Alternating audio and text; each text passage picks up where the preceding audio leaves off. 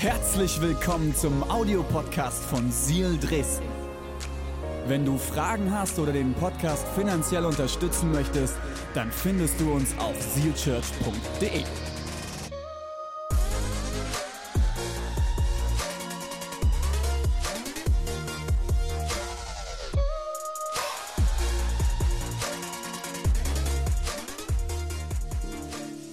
Jetzt starten wir rein in unseren zweiten Teil der Predigtserie What do you mean? Wenn du letzte Woche nicht da warst und äh, dir den Podcast noch nicht angehört hast, aus wach, was auch für immer Gründen, ich will dich kurz mit reinnehmen, was du vielleicht äh, verpasst hast. Wir sind letzte Woche in die neue Predigtserie reingestartet, Pastor Schell hat hier live gepredigt und äh, diese Predigtserie heißt What do you mean, nicht What do you mean. Ähm, und für wen ist klar, was ein Meme ist? Okay. Wenn du nicht weißt, was ein Meme ist, ist kein Problem. Meine Frau wusste das auch vor geraumer Zeit noch nicht, okay? Also es ist nicht schlimm. Ähm, wir haben ja auch einen Fortbildungsauftrag in dieser Kirche, deswegen ähm, habe ich euch kurz nochmal die Definition von letzter Woche mitgebracht. Falls du dir das aufschreiben willst, falls du Teenager als Kinder hast, solltest du jetzt mitschreiben. Damit du weißt, wenn deine Teenager-Tochter oder Sohn kommt und sagt, cool, schau mal das Meme an, dass du mitlachen kannst, okay?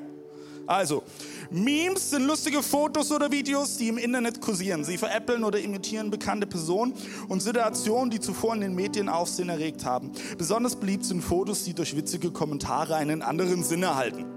Und jetzt haben wir sehr, sehr kreative Menschen in unserer Kirche und dafür liebe ich auch unsere Kirche. Ähm, und äh, ich habe anscheinend letzte Woche mit meiner Predigt, wo ich in Leipzig war, zu allen anderen Standorten gepredigt habe, sehr viel Stoff geliefert für Memes. Und die haben folgendes Meme zum Beispiel gebastelt. Ja, Memes auf der einen Seite und äh, Predigt mit Tiefgang und ich so dazwischen. Ähm, falls du dich fragst, was das für eine Szene ist, äh, Amazing Spider-Man, kann ich nur empfehlen. Marvel-Fans hier unter uns? Marvel-Fans? Come on. So gut. Wir treffen uns dann nach dem Gottesdienst und diskutieren die Marvel-Filme, okay? ähm, und es war die Predigt von letzter Woche, wo ich drüber gepredigt habe, dass Jesus gesagt hat, ich bin die Himmelsleiter. Oder ich bin die Treppe zum Himmel. Genau das ist nämlich der, sag mal, der Mittelpunkt, der Schwerpunkt dieser Predigtserie. Wir wollen gewisse Aussagen, die Jesus in der Bibel getroffen hat, und die im ersten Moment überhaupt keinen Sinn machen. Und du denkst, was, was redet Jesus da? Wollen wir in einen Kontext setzen und wir wollen gemeinsam anschauen, was sie mit deinem und meinem Leben zu tun haben. Und der Titel für heute lautet, oder beziehungsweise vielmehr die Aussage, die Jesus getroffen hat, ähm, reiß dein Auge aus und hack deine Hand ab. Kann ich einen Amen hören? ähm, wenn du dich jetzt fragst, okay, welches Zitat aus welchem Horrorfilm ist das? Ähm, das hat Jesus gesagt tatsächlich. Und ich hoffe, ich habe jetzt deine volle Aufmerksamkeit, damit wir herausfinden können, was es bedeutet. Und ich spreche ein Gebet und dann starten wir rein. Seid ihr ready? Jesus, ich danke dir so sehr heute für diesen Sonntag. Ich danke dir, Jesus, dass du heute uns dein Wort entschlüsseln möchtest. Jesus, du hast es damals nicht ohne Grund gesagt. Du hast nichts ohne Grund gesagt. Jesus, ich bete, dass du jetzt offene Herzen schenkst, offene Ohren schenkst. Jesus, ich bete, dass dort, wo wir vielleicht gerade eben abgelenkt sind, wo wir vielleicht aber auch einfach nur körperlich müde sind oder wo wir in so einem emotionalen Strudel drin stecken. Jesus, ich bete, dass du jetzt kommst mit deinem Geist, dass du die Atmosphäre prägst, wo jeder sich zu Hause fühlt, wo du freien Zugang zu unseren Herzen hast. Weil mein Gebet ist, Jesus, dass jeder Einzelne nach Hause geht und dass er verändert ist und dass wir mehr zu der Person geworden sind, die du schon von Anfang an in uns hineingelegt hast. Wir lieben dich, Jesus. Amen. Vielen Dank, Johnny. Mann. Falls Johnny ganz, ganz schnell los muss, könnte vielleicht daran liegen, dass das Kind kommt bei wir, wir, haben so, wir haben so ein paar Paare, die, also unter anderem auch hier, ich, die so in Stadtlöchern sind. Ähm, Marco und Nelly haben die Woche schon den Fritz zur Welt gebracht. Ähm, und ich bin gespannt, ich bin sehr, sehr gespannt, wer als nächstes dran ist, Johnny. ich bin sehr gespannt. Okay, du kannst mal mit aufschlagen oder am ähm, äh, Screen mitverfolgen. Matthäus Kapitel 5 ab Vers 27, wir lesen bis Vers 30. Und das ist das Szenario, wo Jesus diese Aussage trifft. Ihr wisst, dass gesagt worden ist, du sollst nicht Ehe brechen. Ich sage aber, wer die Frau eines anderen begehrlich ansieht, hat mit ihr schon die Ehe gebrochen. Er hat es in seinem Herzen getan. Wenn dich dein rechtes Auge zum Bösen verleitet, reiß es aus und wirf es weg. Besser, du verlierst ein Körperteil, als dass du, die, dass du ganz in die Hölle geworfen wirst. Krass. Und wenn dich deine rechte Hand zum Bösen verleitet, schlag sie ab und wirf sie weg. Besser, du verlierst nur ein Körperteil, als dass du ganz in die Hölle geworfen wirst. Besser, du verlierst nur ein Körperteil, als dass du in die Hölle geworfen wirst. Boah, das ist hart. Das ist richtig harter Topak. Und ich weiß ja, weiß ob du die Bibelstelle mal gelesen hast oder wenn du sie gelesen hast, hast du vielleicht schnell irgendwie weitergeblättert, weil du gedacht oh, das ist so krass. Ähm, gut, dass du heute da bist. Ähm, du darfst mir jetzt zuhören und äh, wir werden gemeinsam entpacken, was das mit deinem mein Leben zu tun hat. Ich lese diese Verse und ich habe direkt eine Frage in mein Herz und vielleicht geht es dir auch so. Wenn das Jesus tatsächlich Wort für Wort so meint, wie er es da gesagt hat, würde das nicht zu einer ganzen Bevölkerung mit nur einer, mit einem Auge und einer Hand führen? Oder? Auch hier waren unsere ähm, kreativen Teams mal wieder sehr, sehr spontan. Wir, wir haben euch mal, die haben mal ein paar Bilder gebastelt. Nächstes Bild. Unser leitender Pastor. Nächstes Bild. Joel. Das Beste kommt zum Schluss. Sind wir ehrlich? Ey, wenn es danach geht, haben wir, also, wir müssen alle nur noch ein Auge haben und nur noch eine Hand. Weil ist einer hier, der sagt, ich krieg's immer hin, ich bin perfekt, ich mache keine Fehler. Ist irgendjemand hier? Nein. Wir wissen alle, dass wir nicht perfekt sind. Das Spannende ist, diese Stelle, die wir gerade eben vorgelesen oder gelesen haben, ist Teil der Bergpredigt. Matthäus Kapitel 5 bis 7. Kannst du zu Hause mal nachlesen. Super, super spannende Predigt. Und ist wahrscheinlich die größte und stärkste und gewaltigste Predigt, die die Welt je gehört hat. Jesus steht auf dem Berg und er predigt. Das Spannende ist, ich habe ein Zitat gefunden von unserem allerersten Bundespräsidenten ähm, Richard von Weizsäcker und der hat über die Bergpredigt Folgendes gesagt.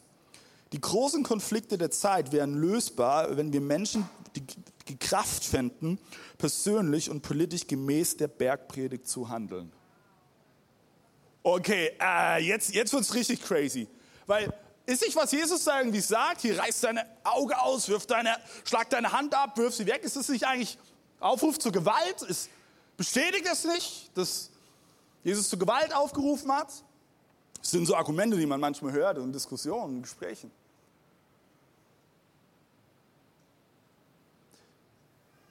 Warum habe ich noch beide Hände und kann mit beiden Augen euch sehen? Ich will mit euch heute in eine Geschichte reinschauen von meinem Namensvetter aus der Bibel. Okay, König David.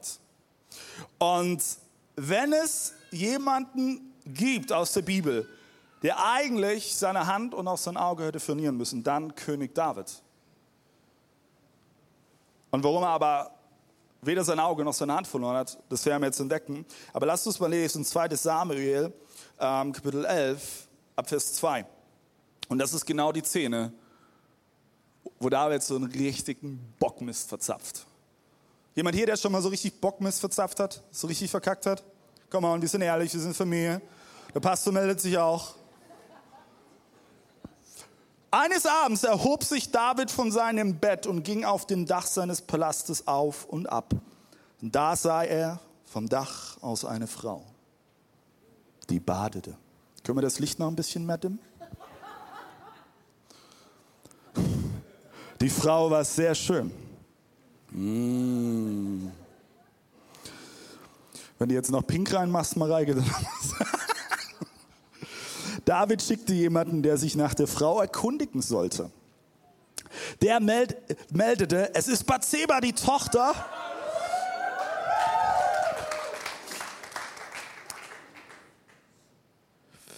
Es ist Bathseba, die Tochter des Iliam. Sie ist verheiratet mit dem Hittiter Uria. David schickte Boten und ließ sie holen. Sie kam zu ihm und er schlief mit ihr. Damit ist Sex gemeint, falls das einige jetzt noch nicht gecheckt haben. Ihre monatliche Blutung war da gerade vorbei. Dann kehrte sie in ihr Haus zurück. Als die Frau merkte, dass sie schwanger war, ups, schickte sie jemanden und ließ David sagen, ich bin schwanger. Das ist die Szene. Wo David eigentlich sofort hier Auge raus, Hand ab. Was haben wir da gerade eben gelesen? Das erste, was mir auffällt in den Versen, die wir lesen, David war extrem faul. Hast du es auch gerade gelesen? Eines Abends erhob sich David von seinem Bett. Eines Abends. Alle Studenten denken so, hä, was? Das ist doch, also normal, habe ich gedacht. Nein, eigentlich erhebt man sich morgens aus seinem Bett, oder? Und nicht abends. Dann, wenn ich Vers 3 anschaue, dass David jemand anderen schickte, um diese Frau abzuchecken, ey, der war ganz schön feige. Der hatte selber nicht die Coronas, um diese Frau zu kontaktieren. Und er war auch extrem frech. Er hat sich einfach Bathseba geschnappt, hat mit ihr geschlafen, sie hatten Sex miteinander und sie wurde schwanger. Letztlich wurde David nicht nur zum Ehebrecher, sondern auch zum Mörder. Weil er hat nämlich einen Mordkomplott geschmiedet, woraufhin Uriah, also der Ehemann von Bathseba, in der ersten Reihe der Schlachtformation stand und sein Leben verlor. Sind wir ehrlich? Kaum einer sitzt wahrscheinlich hier in diesem Raum, der so einen Bockmist verzapft hat. Und ich lese auch mal vor, Matthäus Kapitel 5, Vers 30, Jesu Worte. Und wenn dich deine rechte Hand zum Bösen verleitet, schlag sie ab, wirf sie weg. Besser du verlierst nur einen Körperteil, als dass du die ganz in die Hölle kommst. König David hätte eigentlich in die Geschichte eingehen müssen als einäugiger und einhändiger König. Aber er, es war nicht so. Im Gegenteil, wir lesen, die Bibelstellen, die habe ich nicht mitgebracht, dann kannst du die aufschreiben, kannst zu Hause nochmal nachlesen. Äh, wir lesen in 1 Samuel Kapitel 13, David ist ein Mann nach Gottes Herzen. Apostelgeschichte Kapitel 13 lesen wir, dass David seine Generation nach dem Willen Gottes diente. Und in 1. Könige Kapitel 9 heißt es, dass Jesus für immer und ewig auf dem Thron David sitzen wird. Das heißt, Jesus identifiziert sich mit David sogar. Obwohl er es doch so verkackt hat. Wie kann es sein? Wie kann das sein? Und jetzt spanne ich den Bogen noch mehr. Sein Vorgänger Saul, der erste König vom Volk Israel, der wurde abgesetzt, weil er genauso Fehlverhalten am Tag legte, aber irgendwas war anders. Warum war König David am Ende der Mann nach Gottes Herzen? Und ich habe dir drei Punkte mitgebracht, die ich hier rausziehe aus dem Text von heute und die, glaube ich, ganz, ganz viel mit deinem mein Leben zu tun haben. Der erste Punkt, den du dir aufschreiben kannst, lautet Aufrichtigkeit statt Angst. Aufrichtigkeit statt Angst.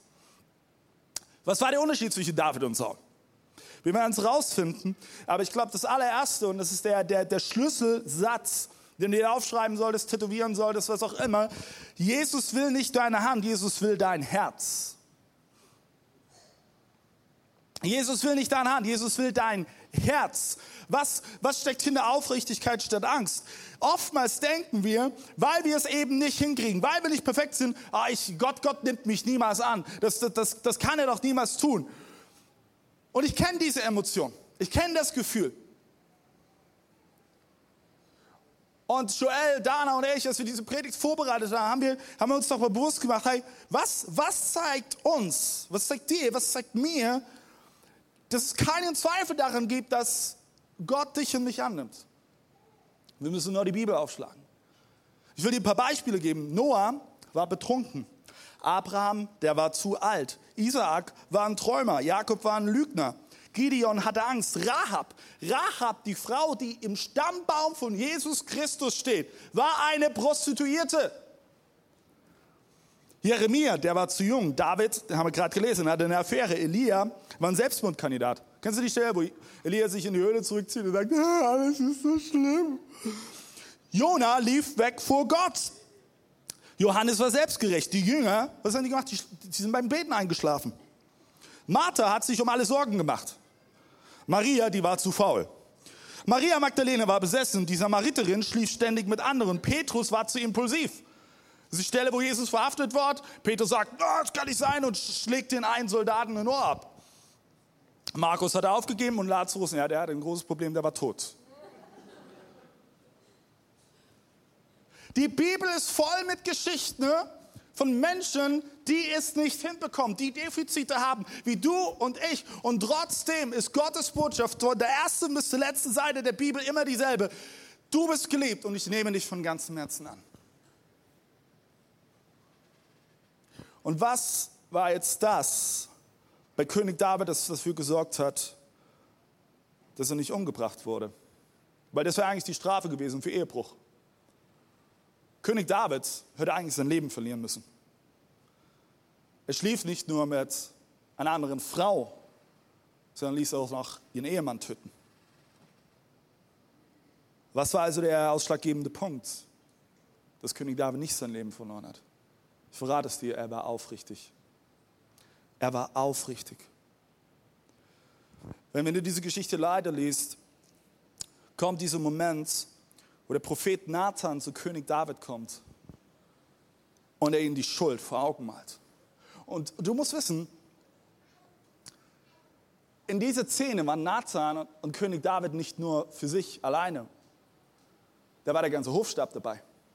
Davids ganz andere Frauen. Seine Generäle, seine Diener, seine Sklaven, seine Berater. Alle waren da. Und Prophet Nathan kam und sagte, David, du hast Schuld auf dich geladen. Heute würde er vielleicht sagen, du hast richtig Scheiße gebaut. Du hast mit Bathseba geschlafen. Und lass uns mal lesen, wie David reagiert. 2. Samuel, Kapitel 12, Vers 13 und 14. Da bekannte David von Nathan, ich habe Unrecht getan gegenüber dem Herrn. Und Nathan antwortete David, der Herr sieht über deine Schuld hinweg, sodass du nicht sterben musst. Doch der Sohn, der dir geboren ist, muss sterben. Denn du hast den Herrn dadurch verhöhnt, dass du ein solches Unrecht begangen hast. Der springende Punkt ist, David war in dem Moment, als Nathan ihn konfrontierte, vor folgender Wahl. Sage ich aus Angst und Scham heraus nicht die Wahrheit oder bin ich aufrichtig und ich bin ehrlich und ich stehe zu meinen Fehlern? Vielleicht sitzt du heute Morgen hier und du kennst das Gefühl von Angst. Vielleicht schämst du dich für Dinge, die du getan hast in der Vergangenheit. Vielleicht erst die Woche. Vielleicht glaubst du tatsächlich, dass Jesus, das, Jesus dich niemals annehmen könnte. Lass mich dir folgenden Satz mitgeben. Mein Gebet ist, dass er dich ermutigt, bis in dein Herz hinein. Du musst Folgendes verstehen, im Christentum geht es nicht darum, was du getan hast oder tun kannst, es geht darum, was Jesus für dich getan hat. Boom. Aber so oft tappen wir doch immer wieder in diese Falle hinein, oder? Oh, ich muss was tun. Ich muss was tun, damit ich jetzt vor Gott irgendwie wieder gut dastehe. Ich muss aktiv werden. Ich muss was leisten. Nein, du musst gar nichts.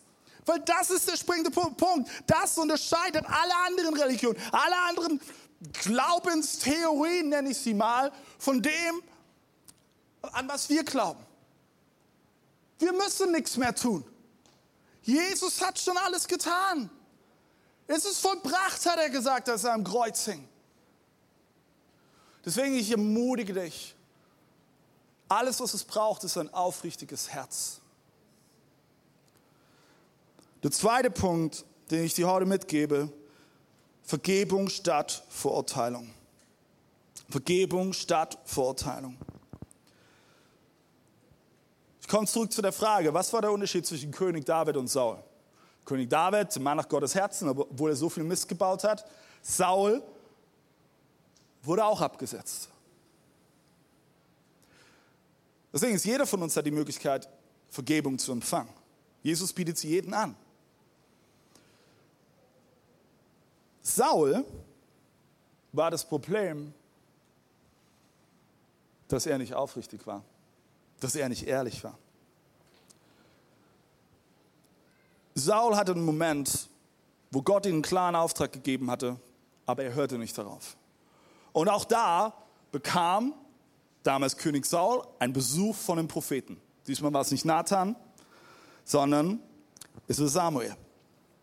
Und da lesen wir folgendes in 1 Samuel Kapitel 13, Verse 13 bis 14. Wie dumm von dir, rief Samuel zu Saul. Ich liebe das. Wie dumm von dir.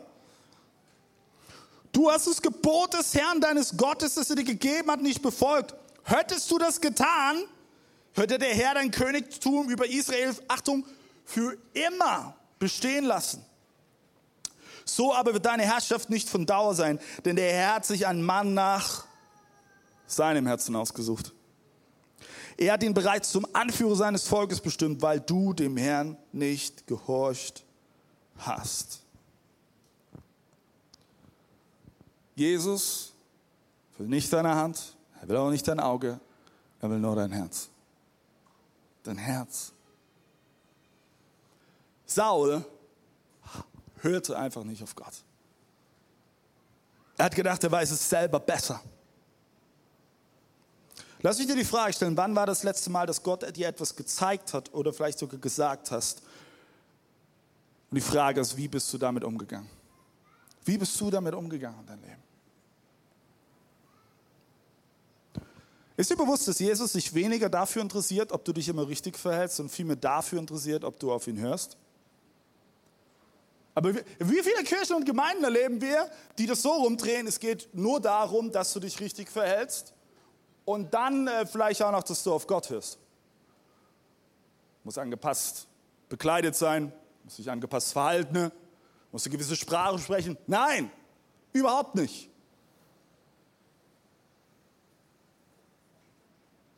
Gott schaut immer danach, ob du bereit bist, dein Herz zu geben und auf ihn zu hören. Danach schaut er immer.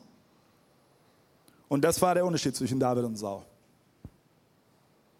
David hörte auf Gott, kehrte um. Saul wohnansichtig und von sich überzeugt. Ich schaff's selber, ich krieg's alleine hin.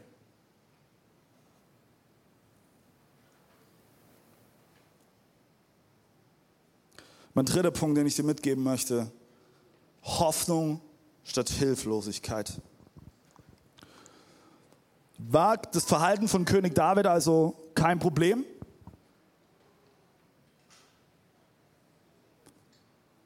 Es war ein Problem.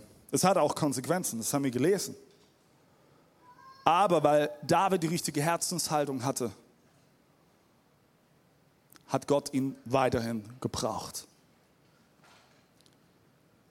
In der Bibel geht es immer wieder um dein und mein Herz. Das Herz ist nicht so das der, der wichtigste oder das wichtigste Organ mit in deinem Körper, weil wir wissen alle, was passiert, wenn dein Herz aufhört zu schlagen. Wie nennt man? Was, wie nennt man das dann hier? Ja, hier, genau. Wären wir bei der Arztdiagnose, die unverständlich ist von letzter Woche. Tot! Wenn das Herz aufhört zu schlagen, war es das. Man kann es vielleicht wiederbeleben, aber die Wahrscheinlichkeit ist gering. Gott spricht immer wieder vom Herz und was hat es damit auf sich? Timothy Keller, ein amerikanischer Autor, schreibt darüber Folgendes. In der Bibel ist das Herz der Sitz unseres Verstandes, unseres Willens und unserer Gefühle. Alle drei zusammen. Das Herz ist im Menschenbild der Bibel das Zentrum der menschlichen Person der Ort, wo Wille und Gedanken ihren Ursprung haben. Es ist nicht nur die Quelle der Gefühle. Was das Vertrauen und die Liebe unseres Herzens gewinnt, kontrolliert auch unsere Gefühle und unser Verhalten. Ich lese den letzten Satz nochmal vor, weil das ist krass. Was das Vertrauen, ich, oder ich ergänze, wer dein Vertrauen und die Liebe deines Herzens gewinnt, kontrolliert auch deine Gefühle und dein Verhalten. Wer gewinnt dein Herz? Wer gewinnt dein Herz? Wer? Oder was? Psalm 51, Vers 12 lesen wir, Gott erschaffe in mir ein reines Herz und gib mir einen neuen, aufrichtigen Geist. Das Spannende ist, dieses Wort erschaffe, das finden wir nur zweimal in der Bibel. An dieser Stelle, Psalm 51 und im Schöpfungsbericht, wo Gott die Erde schafft. Zweimal. Hier und bei der Schöpfung. Das Spannende ist, bei der Schöpfung schuf Gott aus dem Nichts, aus dem Chaos, was im Hebräischen Tovabu heißt, da kommt das schöne Wort nämlich her, schuf er all das, was wir heute sehen. Wenn du diese Lüge glaubst, dass du etwas Gott bringen musst, dass er etwas durch dich tun kann, lass mich dir Folgendes sagen. Wir Menschen brauchen immer etwas in unserer Hand, damit wir daraus etwas machen können. Gott braucht nichts, um etwas zu machen. Nichts. Das heißt, selbst wenn du heute hier bist und in deinem Inneren würdest du sagen, ich bin ein Nichts, mehr braucht Jesus gar nicht. Er kann trotzdem durch dich Großes tun. Er kann trotzdem durch dich wirken. Und aus dem Nichts kann er etwas schaffen, was du nie für möglich gehalten hast. Das ist diese, dieses Sprichwort, Gott kann sogar aus Scheiße Gold machen. Ja, das kann er, weil das ist sein Wesen. Das kann er tun. Er kann aus nichts etwas schaffen. Das ist Jesus. Aber du musst verstehen, Jesus will nicht deine Hand, sondern er will dein Herz. Jesus will nicht noch ein weiteres Opfer von dir. So oft erlebe ich das. Wir sind uns im Glauben, diese Lüge groß werden lassen. Ich, ich muss irgendwas opfern. Zeig mir die Bibelstelle, wo das steht. Ich finde sie nicht. Ich finde sie nirgendwo. Aber was ich finde, ist, dass das letzte Opfer dargebracht wurde und das war Jesus Christus und er hing am Kreuz als letztes Opfer, damit du eben nicht mehr, nicht mehr opfern musst. Damit du es nicht mehr selber hinkriegen musst. Aber an so vielen Stellen in unserem Leben glauben wir entweder der Lüge von anderen Menschen, du bist ein Opfer, oder du sprichst es dir selbst zu, wenn du in den Spiegel schaust, du bist ein Opfer. Es geht nicht um Opfer.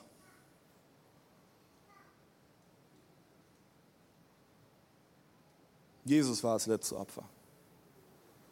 Und er ist in qualvollem Tod gestorben, damit du heute hier sitzen kannst und das Bewusstsein haben darfst, ich bin frei. Ich bin frei.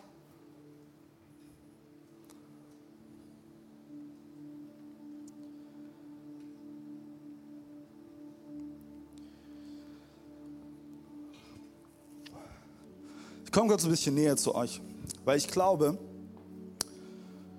es ist so wichtig, ist Folgendes zu verstehen. Diese ganzen Aussagen, die Jesus trifft.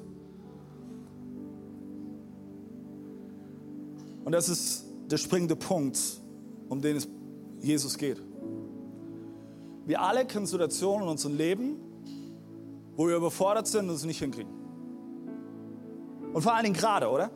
Wir brauchen uns ja nur umgucken. Überall ist Unsicherheit, es ist Krieg. Wir alle spüren die Nachwehen von Corona, oder? Ich habe das Gefühl, Me-Time, also Zeit, wo es nur um mich geht, ist noch nie so zentral wie momentan. Alle brauchen gerade Me-Time. Es muss sich um mich drehen.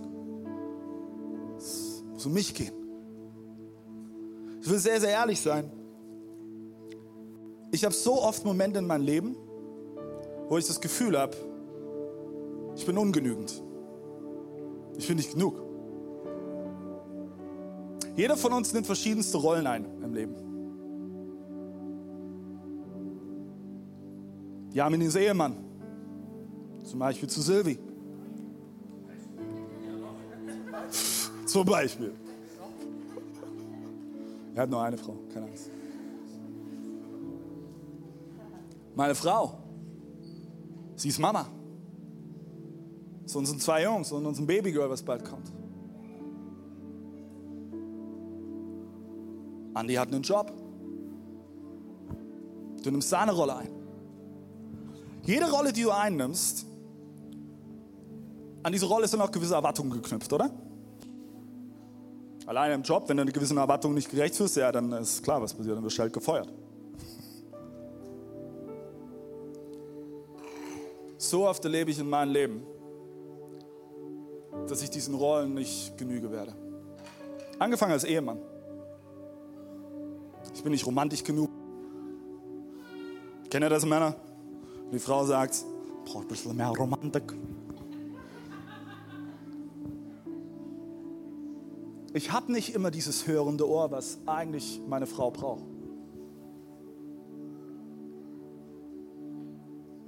Dann als Vater. Hm. Bin ich immer der beste Vater zu meinen Jungs? Nein. So oft erlebe ich das, ich komme abends nach Hause und ich habe nicht mehr die Geduld, die es eigentlich braucht für meine Kinder. So oft komme ich nach Hause und ich merke, oh, meine Jungs, die, die, die, die fordern alles von mir und die triggern alles in mir. Und alle Eltern, ich weiß, ihr sagt innerlich Amen. Auch wenn es nicht laut sagt. Ich weiß das. Als Freund. Wie oft habe ich Momente in meinem Leben, wo ich merke, ich, ich, ich genüge dem nicht, was eigentlich meine Freunde von mir brauchen. Ich bin wenig da. Mir fällt es schwer, mich zu öffnen. Und dann als Pastor. Das ist auch eine Rolle, die ich zum Beispiel einnehme. All die Erwartungen, die an mich gestellt werden, habe ich sowieso verloren. Aber das ist nicht das Problem, weil als Pastor, als Pastor bist oftmals dein größter Kritiker selbst. Bevor Leute mir etwas vor Augen malen, wo ich vielleicht einen Fehler gemacht habe, habe ich es schon 15 Mal gewusst. Wo sind die Momente in deinem Leben, wo du irgendwie eine Rolle einnimmst und du ganz genau weißt, ich krieg's nicht hin. Ich schaffe es nicht. Ich werde ich werd nicht gerecht. Weil bei mir ist es folgendes, immer wieder stelle ich fest, dass ich mir die Frage stelle, ist es meine Schuld? Und das begegne ich auch in so vielen Gesprächen, dass Menschen sagen, es ist meine Schuld. Vor ein paar Jahren in einem Gespräch hat jemand mir Folgendes gesagt, als ich genau das ausgesagt habe. David, du musst Folgendes verstehen. Es ist nicht eine Frage der Schuld. Es geht nicht um die Schuldfrage. Die Schuldfrage wurde ein für alle Mal geklärt, als Jesus am Kreuz hing, er gestorben ist und den Tod besiegt hat. Und als er sagte, es ist vollbracht, da wurde die Schuldfrage ein für alle Mal geklärt. Das heißt, diese Frage, wenn du sie in deinem Herzen hast, ist es meine Schuld? Oder der Gedanke, boah, das war meine Schuld, in dem Moment limitierst du das Wunder, was Jesus am Kreuz getan hat.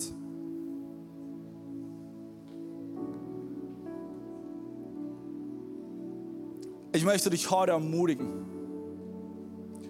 dass wir uns gemeinsam, deswegen stehe ich hier mittendrin, weil ich, ich habe genauso Momente, wo ich es nicht hinkriege. Wir alle gemeinsam. Wir sind auf. Die Frage ist, ob wir Entscheidungen treffen. Wir richten uns auf den aus, um den es von Anfang bis zum Ende geht. Und sein Name ist Jesus Christus. Und dass wir uns gemeinsam dazu anspornen, hey Jamin, du musst nicht dein Auge mehr hergeben. Jonah, du musst nicht deine Hand abschlagen. Ist gar nicht notwendig. Alles, was du geben musst, ist dein Herz, dein Herz, dein Herz, dein Herz. Weil das ist, worum es eigentlich geht.